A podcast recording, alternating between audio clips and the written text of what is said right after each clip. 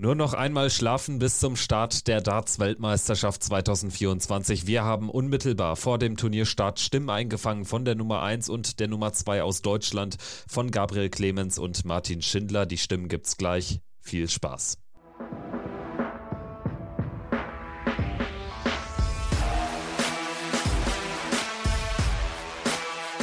Hier ist Checkout, der Darts-Podcast mit Kevin Schulte und Christian Rüdiger. Hallo und herzlich willkommen. Einen wunderschönen guten Tag. Wenn ihr diese Folge direkt am Erscheinungstag hört, dann ist der 14. Dezember 2023, heißt ein Tag vor Start der Darts WM 2024. London rückt näher, der Ali Pelli rückt näher. Wir haben den täglichen WM-Countdown am 9. Dezember gestartet, am Samstag mit Florian Hempel im Interview. Dann ging es weiter mit Ricardo Pietrezco, mit Dragutin Horvath. Es fehlen also noch Stimmen von zwei deutschen Teilnehmern, von Gabriel Clemens und von Martin. Martin Schindler. Das holen wir jetzt nach. Mein Name ist Kevin Schulte, hier bei Checkout der Darts Podcast, powered by Sport 1. Vielen Dank fürs Einschalten. Wenn es euch gefällt, hinterlasst gerne die 5 Sterne bei Spotify und bei Apple Podcasts. Das wäre uns wirklich wichtig und würde uns sehr freuen. Kurz zum Fahrplan für heute. Ich führe ein bisschen durch die Sendung und durch die Statements eben von Martin und Gaga.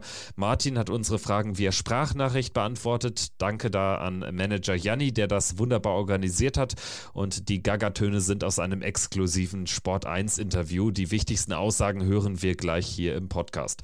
Morgen geht es dann weiter mit einer letzten WM-Vorschau-Folge. Sport 1-Experte Robert Marianovic ist dann bei uns hier zu Gast.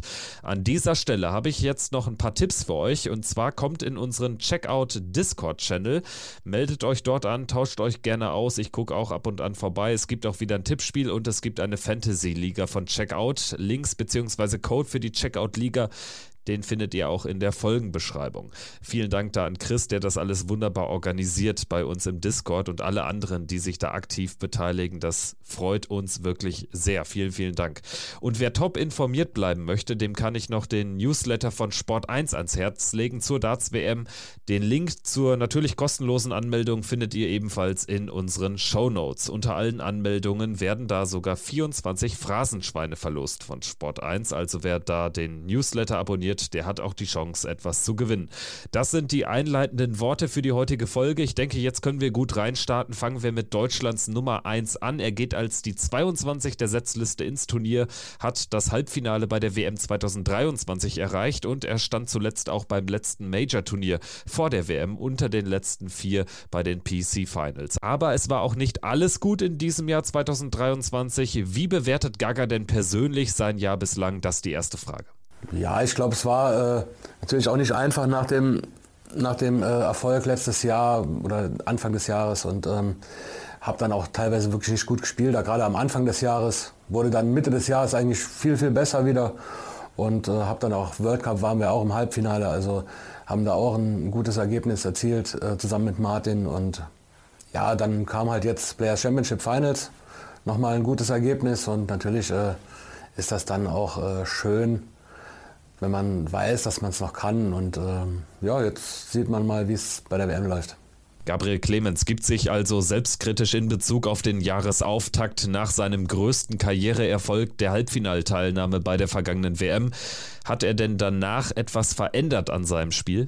Ich glaube, so Phasen gibt es immer, die, die gehören einfach dazu. Ist oftmals wie eine Achterbahn, geht hoch und runter, aber dann muss man einfach ruhig bleiben und weiter konzentriert arbeiten und irgendwann ist dieses Quäntchen Glück, das vielleicht auch dann fehlt. Ich hatte auch Mitte des Jahres gute Spiele gemacht, habe die dann trotzdem verloren, weil einfach so das Quäntchen Glück auch gefehlt hat. Aber das hat sich dann auch irgendwie wieder gedreht und ja, das wird sich immer wieder mal so, mal so. Das gehört einfach dazu.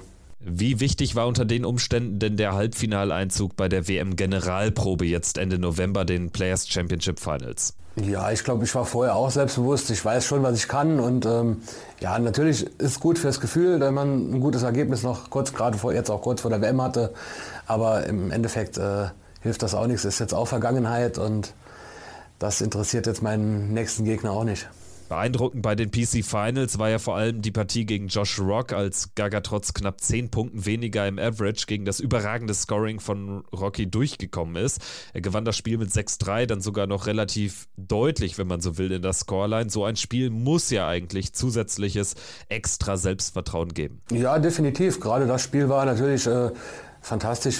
Josh Rock spielt 112 im Average und ich äh, habe es geschafft durch gute Finishes und ähm, gutes Timing, da irgendwie einen Kopf aus der Schlinge zu ziehen und weiß auch gar nicht genau, wie das funktioniert hat eigentlich, weil ich glaube, er weiß es auch noch nicht, wie er das verloren hat. Aber ja, so Spiele gibt es auch. Ich habe auch schon mit äh, 10 Punkte niedrigerem, äh, höherem Average verloren. Also ja, das kommt immer mal wieder vor.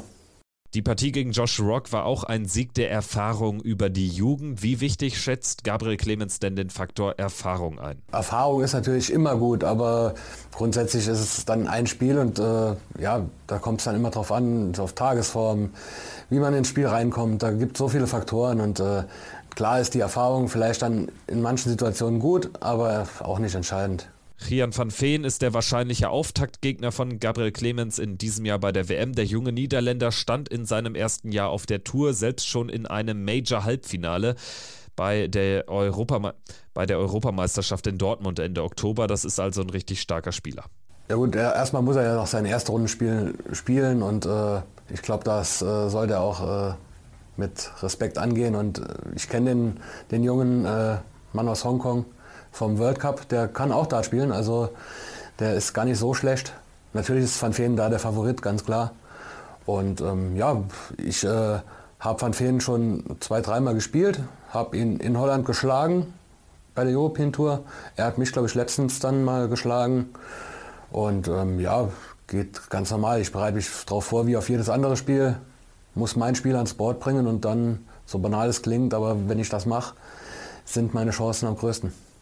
Daran anschließend die Frage, ob sich Gabriel Clemens denn als Favorit fühlt gegen Gian van Veen. Vom Ranking her ganz klar der Favorit, ganz klar.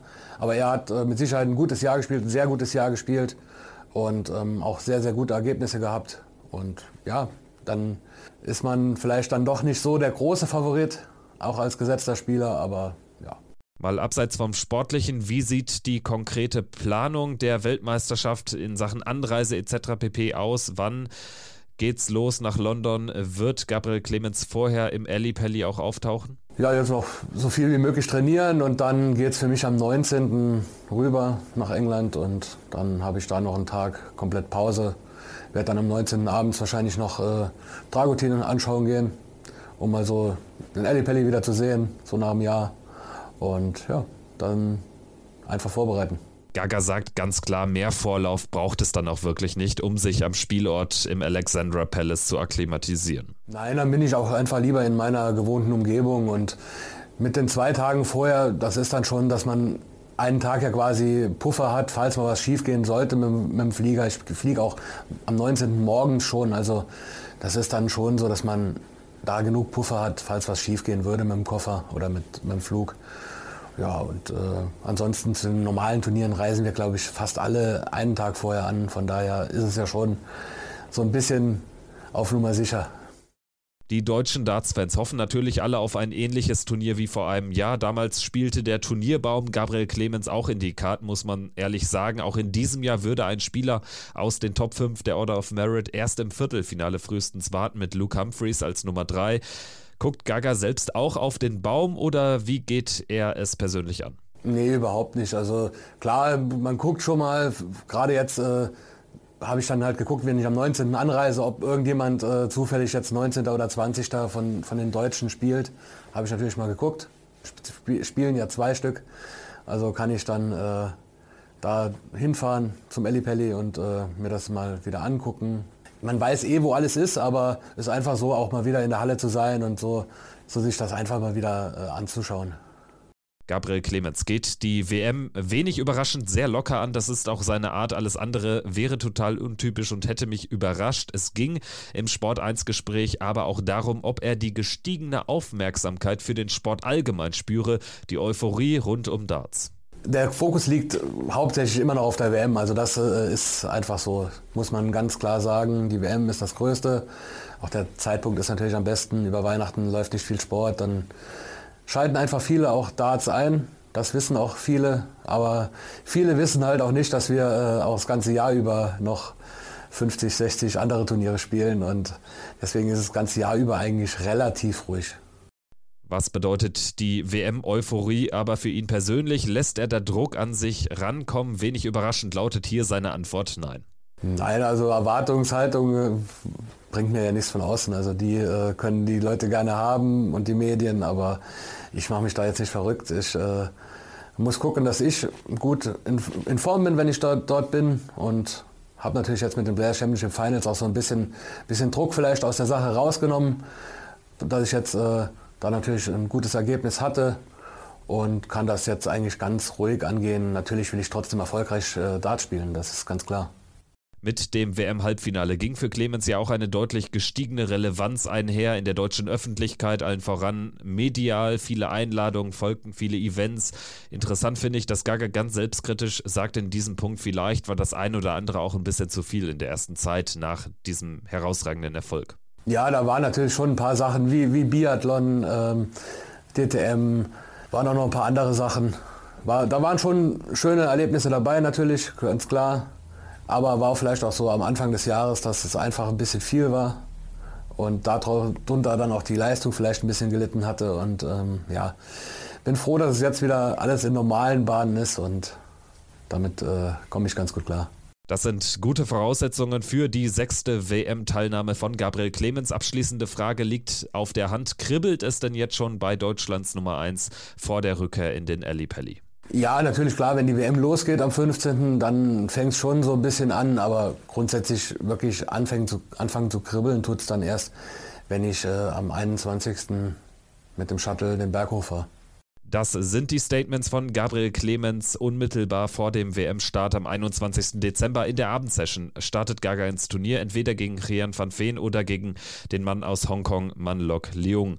Noch einen Tag länger warten auf äh, sein Auftaktspiel muss Martin Schindler. Er ist die deutsche Nummer 2 und er spielt am 22. Dezember entweder gegen Jermaine Vatimena oder gegen Fallon Sherrock.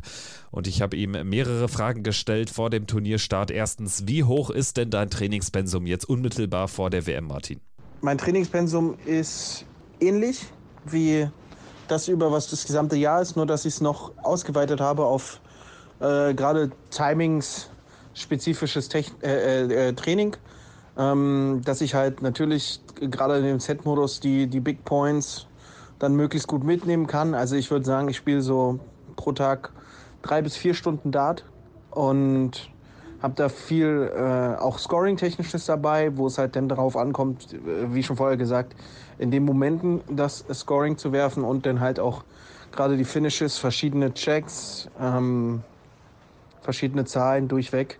Also alles irgendwie versucht, ein bisschen so möglichst an den Wettkampf ranzubauen, wie das halt geht.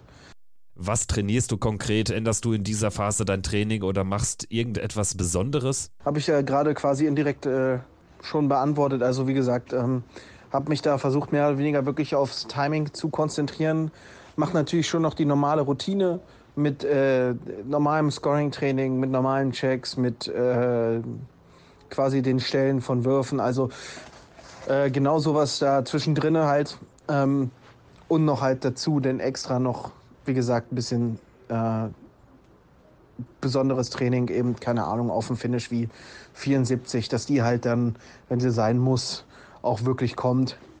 Wie bewertest du persönlich dein Dacia 2023? Dadurch, dass das letzte Jahr sehr gut war, dass das Jahr 2022 sehr gut war, war es natürlich für mich nicht einfach, weil ich es ja auch so noch bisher gar nicht kannte, ähm, quasi an ein Jahr anzuknüpfen, was so gut und brillant lief. Deswegen würde ich sagen, das Jahr 2023 war auch äh, auch ein sehr gutes Jahr. Ich war das ganze Jahr auf der European Tour gesetzt.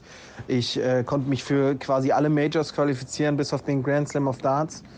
Ähm, beim World Grand Prix, bei den UK Open bis ins Viertelfinale gekommen. Das sind auch alles Meilensteine bei den Fernsehturnieren, wo es halt drauf ankommt, auch weit vorzurücken, weil ähm, weiß natürlich, oder so hoffe ich, dass es jeder weiß, das sind die Turniere, die am meisten in den Ranglisten halt einfach bewirken.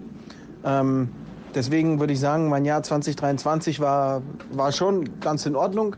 Ich möchte jetzt aber auch nicht alles schönreden, weil es natürlich auch definitiv gerade auf der Pro Tour äh, Tage und auch Wochenenden gab, die nicht so schön waren. Aber insgesamt, glaube ich, war mein gesamtes spielerisches Level sehr konstant dieses Jahr. Nur waren halt nicht immer die Ergebnisse auf meiner Seite. Aber solche Phasen gibt es dann halt einfach einmal.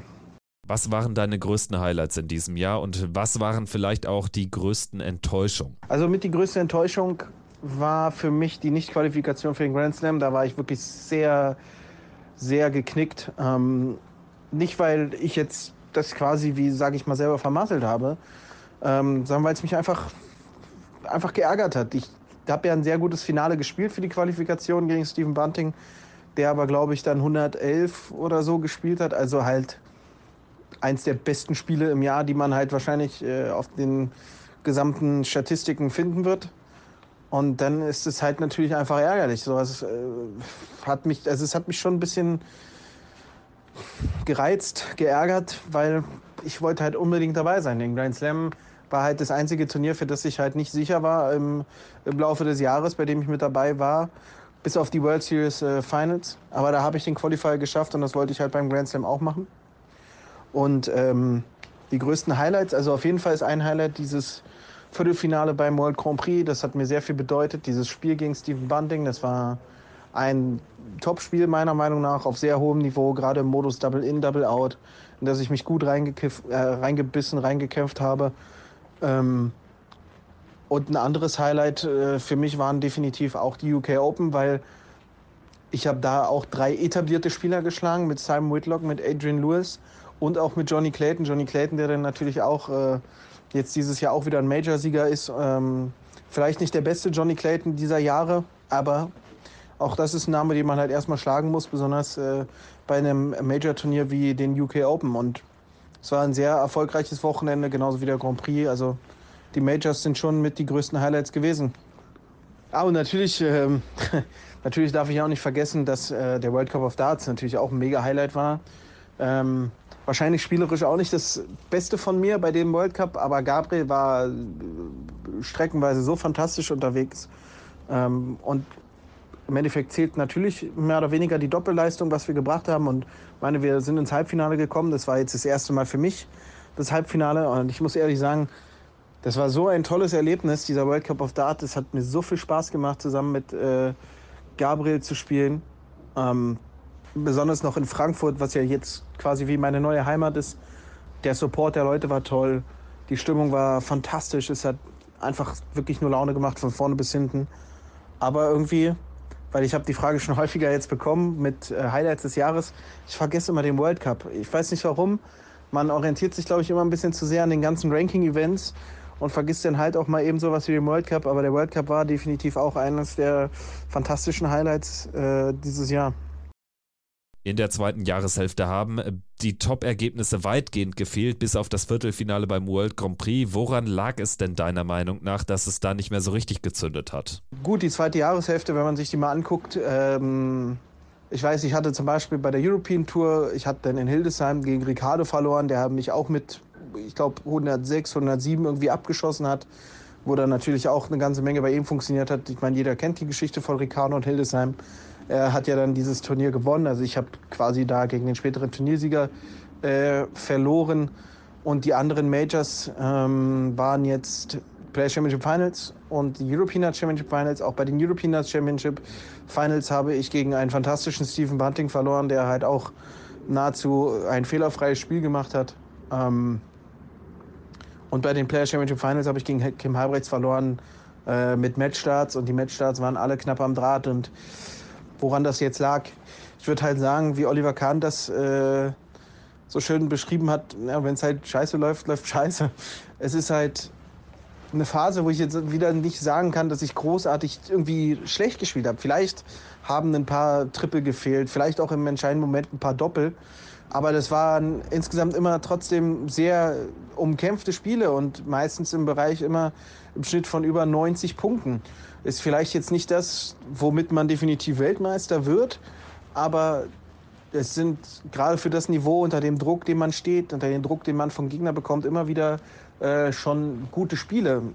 Manchmal sind halt die Ergebnisse mehr auf einer Seite, manchmal ist das Timing mehr auf ähm, einer Seite, aber momentan ist halt nicht wirklich das Timing auf meiner Seite, würde ich halt so sagen, aber das ist halt jetzt eine Phase gewesen. Ich würde sagen, wie gesagt, mein spielerisches Niveau war insgesamt trotzdem absolut vorhanden. Und ich werde mich da auch wieder, sage ich mal, rausbeißen und rauskämpfen. Ähm, wie gesagt, ich trainiere dafür eine Menge, dass das halt auch wieder besser wird, dass ich auch wieder mehr Momentum für mich haben werde. Oder am besten noch, dass man gar nicht äh, in diese Situation kommt, dass man Momente braucht, also dass man den Gegner dann im besten Fall einfach überrennt oder überrennen kann. Was ist dieses Jahr für dich persönlich drin in London nach deiner starken letzten WM mit dem sehr bitteren Aus gegen Michael Smith mit 3 zu 4 dürftest du ja Blut geleckt haben? Ich denke durchaus, dass ich in der Lage bin, definitiv mehr als nur dieses eine Spiel zu holen. Also ich habe jetzt zum Anfang entweder Vatimena oder Fallon Sherrock. Denke mal, egal gegen wen ich da spielen sollte, dass ich spielerisch definitiv der Favorit sein sollte.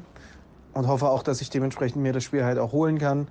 Ähm, und danach, glaube ich, ist es Danny Noppert, der als äh, der Topgesetzte warten würde, wo ich jetzt auch sage, das ist einer, gegen den kann man verlieren, absolut, aber auch einer, gegen den man auch äh, sehr gerne gewinnen kann. Wir hatten das Vergnügen, dieses Jahr beim Matchplay gegeneinander zu spielen.